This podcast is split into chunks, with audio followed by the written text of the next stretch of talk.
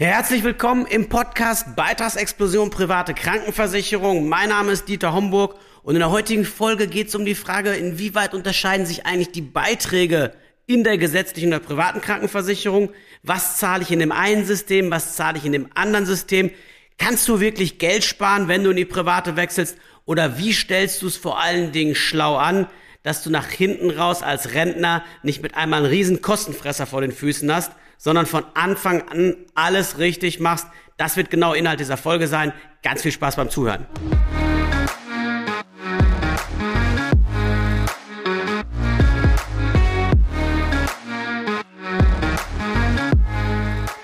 Wenn du dich gerade mit der Frage beschäftigst, soll ich mich wirklich privat versichern oder bleib ich besser in der gesetzlichen, dann ist natürlich der Preis und die Beitragskalkulation sicherlich ein ganz starkes Argument für das eine oder für das andere.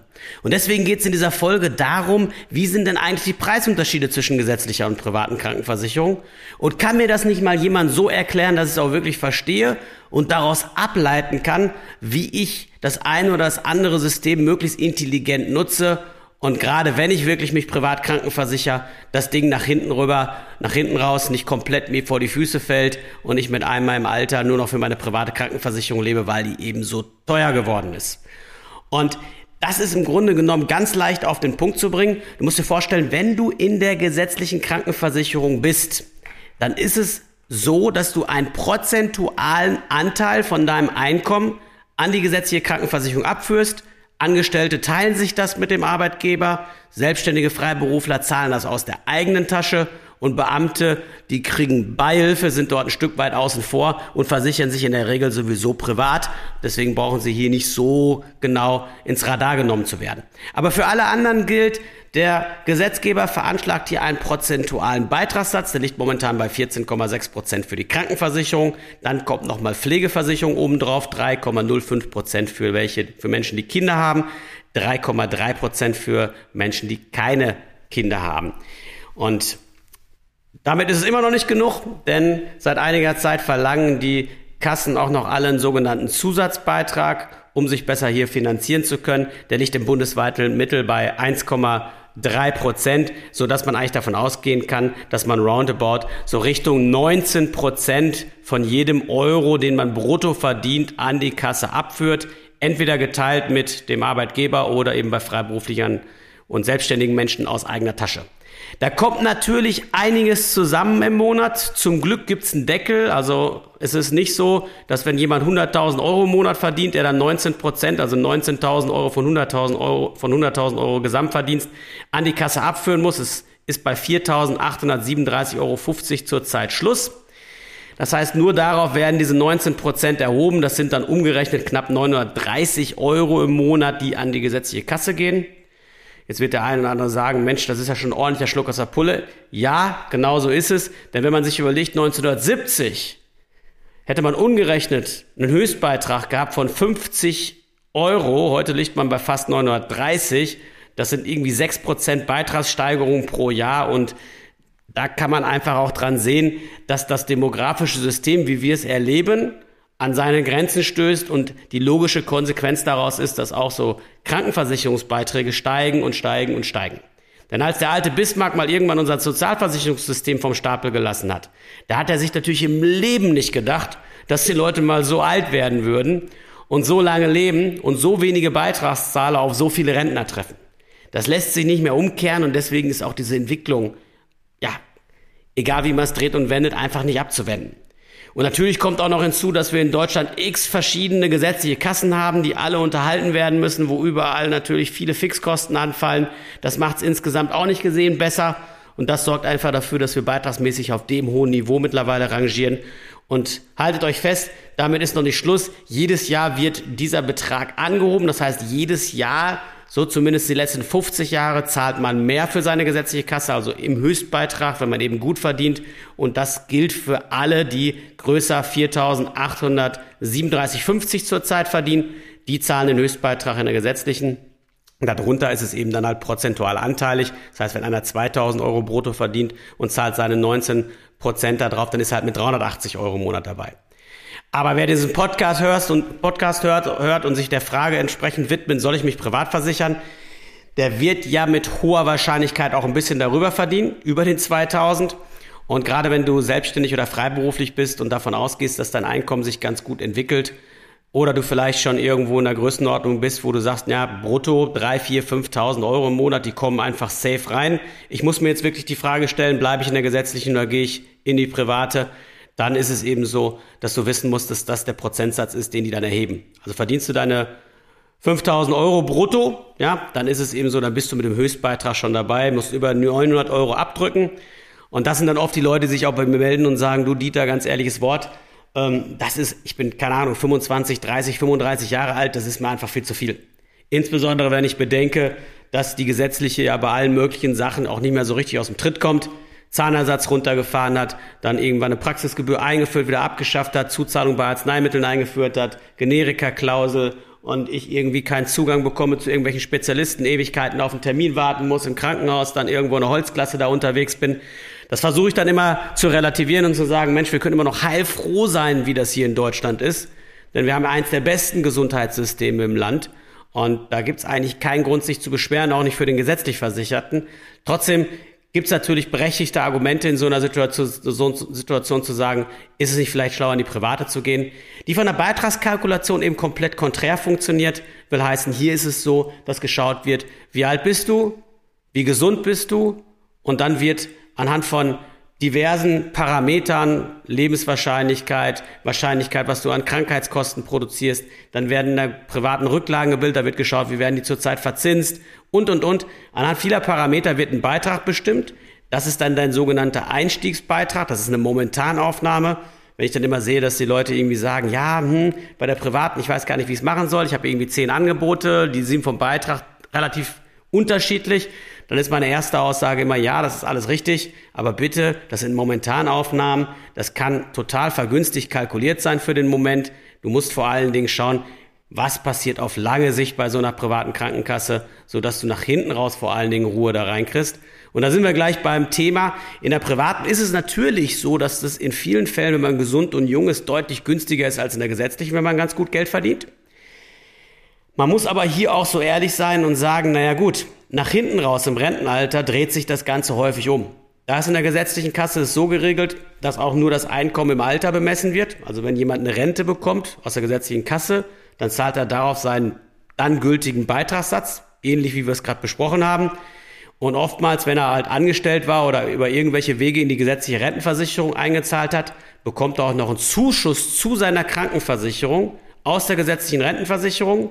Das ist im Grunde genommen ganz simpel berechnet. Wenn man 2000 Euro Rente kriegt aus der gesetzlichen Rentenversicherung und der durchschnittliche Beitragssatz wäre, keine Ahnung, 15 Prozent in der gesetzlichen Krankenkasse, dann sind das 300 Euro. Davon die Hälfte, 150 Euro bekommt man als Zuschuss. Die bekommt aber auch der als Zuschuss, der sich privat versichert hat und auch in eine gesetzliche Rentenversicherung eingezahlt hat. Wissen viele nicht. Ist ganz wichtig, weil wir wollen ja auch gleich mal darüber sprechen, wie ist es im Alter in der privaten und wie komme ich da irgendwie ein Stück weit von diesen ganzen Horrormeldungen weg, dass das im Alter eine unbezahlbare Kiste wird. Also in der gesetzlichen ist es so, man zahlt eben dann Beiträge auf seine gesetzliche Rente und in der Regel noch auf betriebliche Altersvorsorge. Das war ein ganz fieses kleines Weihnachtsgeschenk der Bundesregierung Ende 2004, wo man sich über Nacht quasi überlegt hat, dass ab sofort alle Direktversicherungen, Pensionskassen, Pensionsfonds, alles, was du an Auszahlungen bekommst vom Arbeitgeber oder eben über irgendeine Form der betrieblichen Altersvorsorge, voll kranken- und pflegeversicherungspflichtig werden. Da haben mich die Leute angerufen und haben gesagt, Dieter, ich kann es gar nicht fassen. Ich kriege meine Direktversicherung ausgezahlt und ich soll jetzt irgendwie von 100.000 Euro Auszahlung 19 Prozent an die Kasse abgeben. 19.000 Euro, ja, nicht auf einen Schlag, das wird über 10 Jahre verteilt, aber 19 Prozent? Also die Leute gehen wegen allem möglichen Kram auf die Straße, dass deswegen nicht irgendwie ein riesiges Begehren, riesiger ja, Aufstand quasi passiert ist, dass das hier nachträglich einfach mal so eingeführt wurde. Das kann ich ehrlich gesagt nicht verstehen. Und ich glaube, es liegt einfach daran, weil man da hat man eben nicht mit zu tun, man bekommt das gar nicht so mit. Aber die Folgen sind natürlich verheerend, weil überlegt euch mal, ne, ihr geht irgendwie hin und macht über einen Arbeitgeber oder wenn ihr irgendwie eine GmbH habt, macht eine vernünftige betriebliche Altersvorsorge. Da kommen dann entweder eine Einmalzahlung oder eine Rente raus und dann soll da allein fast ein Fünftel nur an die Kasse gehen und Steuern kommen nochmal oben drauf. Ja, was soll denn dann am Ende noch übrig bleiben? Der Privatversicherte zahlt das übrigens nicht. Wenn du privatversichert bist, bist angestellt oder hast eine GmbH und hast eine fette betriebliche Altersvorsorge, wo, was weiß ich, Summe X rauskommt, dann zahlst du darauf keinen Beitrag. Hier haben wir eine gewisse Ungleichbehandlung. Begründung ist, dass der Privatversicherte ja in der Zeit auf dem Weg zur Rente hin auch keine Krankenkassenbeiträge spart, indem er betriebliche Altersvorsorge betreibt. Also ganz einfache Anekdote, wenn du betriebliche Altersversorgung machst und sagst, ich verzichte auf 100 Euro meines Bruttoeinkommens, dann ist es eben so, dann geht der Gesetzgeber quasi in Vorleistung und sagt, darauf brauchst du dann keine Steuern und keine Sozialabgaben abführen. Aber er holt sich das später zurück. Das ist im Grunde genommen nur aufgeschoben, nicht aufgehoben. Und bei der Krankenkasse tut's eben besonders weh. Das muss man einfach mal so sagen, weil er sich da eben auch den vollen Beitrag von uns holt. Und man hat ja nur den halben gespart, weil der Arbeitgeber spart die andere Hälfte der Sozialabgaben. Deswegen ehrlich gesagt für mich nicht nachvollziehbar, was da abgeht. Ansonsten, beitragsmäßig in der im Rentenalter, lass uns da noch mal kurz einen Moment bleiben.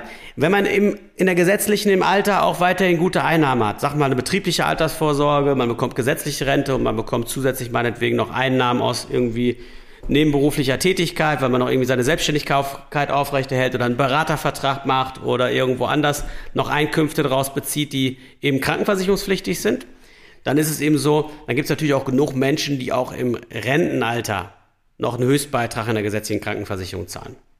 Und man muss ja eigentlich auch so fair sein, wenn man die Leistungen miteinander vergleicht, müsste der gesetzlich Versicherte ja immer noch Zusatzversicherungspakete abschließen, um auch nur ansatzweise auf das Leistungsniveau von einem privat versicherten Menschen zu kommen. Dass das sozial nicht gerecht ist, da brauchen wir nicht drüber sprechen. Warum es zwei Systeme gibt in Deutschland und auch noch innerhalb der Systeme so viele verschiedene Krankenkassen, die alle irgendwo bei Laune gehalten werden müssen und finanziert werden müssen, ist für mich nicht nachvollziehbar. Aber wir können ja nur mit dem arbeiten, was momentan Status quo ist. Und in der privaten ist es so, dass du in jungen Jahren halt häufig weniger zahlst. Nach hinten raus wird die ganze Kiste deutlich teurer. Das kannst du ganz einfach halten, indem du einfach die Differenz zurückliest. Also Beispiel, die gesetzliche wollte von dir 900 Euro haben, die private sagt, wir machen das Ganze für 600 Euro, du hast 300 Euro Ersparnis, dann legst du die einfach konsequent zurück. Wenn du das mit 5% 30 Jahre lang machst, sind da eine Viertelmillion auf der hohen Kante. Und jetzt bitte, 5 Prozent, ich höre das immer wieder, wenn ich Deutsche spreche, da ist es für Sie schon irgendwo so der Betrugsbereich, wo soll man die heute noch kriegen? Ich rede nicht davon, dass man jetzt für ein oder zwei Jahre sein Geld irgendwo parkt, sondern über Jahrzehnte hinweg klug investiert. Und dann sind 5 Prozent eher ein Wert, der zumindest über die letzten 200 Jahre äh, nahezu nie erzielt wurde, wenn man es gut gemacht hat, sondern es lag in der Regel immer deutlich darüber. So, und dann hat man im Grunde genommen in der privaten halt ein super, super schönes Sicherheitspolster, was man sich aufbauen kann, über die Ersparnis gegenüber der gesetzlichen. Wenn du angestellt bist, kannst du nicht einfach die Ersparnis so zurücklegen, aber du hast die Möglichkeit, deinen Arbeitgeber mit in die Pflicht zu nehmen. Der zahlt ja die Hälfte der Beiträge dazu. Deswegen dürfen Angestellte nicht den Fehler machen und sagen, ich gehe in die private und zahle nur 600, weil das nützt euch ja nichts. Wenn ihr hingehen würdet und zahlt, sagt, ich zahle da auch 900 und ihr bekommt vom Arbeitgeber fast die Hälfte dazu, der zahlt so bis 850 Euro ungefähr die Hälfte mit, dann ist es eben so, dann werden daraus natürlich überproportional mehr Altersrückstellungen aufgebaut. Und man kann sogenannte Beitragsentlastungstarife einbauen, die vom Arbeitgeber hälftig mitgesponsert werden, am Ende noch nicht mal mehr zu versteuern sind, weil sie dann euren Krankenversicherungsbeitrag senken. Das ist das, was Beitragsentlastungstarife machen. Also ist ganz easy zu erkl erklären. Jede private Krankenversicherung, nicht jede, aber die meisten bieten das an, dass man einen kleinen Sparvertrag noch mit in seine private Krankenversicherung integriert. Und dafür bekommt man dann am Ende eine Beitragsreduktion im Alter, die dann abhängig davon ist, was man bis dahin zurückgelegt und angespart hat. Das ist wie eine Art Sparvertrag innerhalb der Krankenversicherung, aber sehr intelligent, weil wenn ihr nur 600 Euro zahlt und als Angestellter auch locker 850 zahlen könntet und würdet die Hälfte dazu bekommen, dann ist es ja so, ihr spart ja gar nicht zwischen 600 und 850 Euro wirklich 250 Euro im Monat ein. Die Hälfte spart der Arbeitgeber von eurer Hälfte spart auch nochmal das Finanzamt ordentlich was, weil ihr weniger absetzen könnt im Regelfall, was zur Folge hat, dass ihr euch eigentlich ins eigene Knie schießt und viel besser bedient werdet, würde eure Altersrückstellung maximieren und für mehr Sicherheit im Alter sorgen.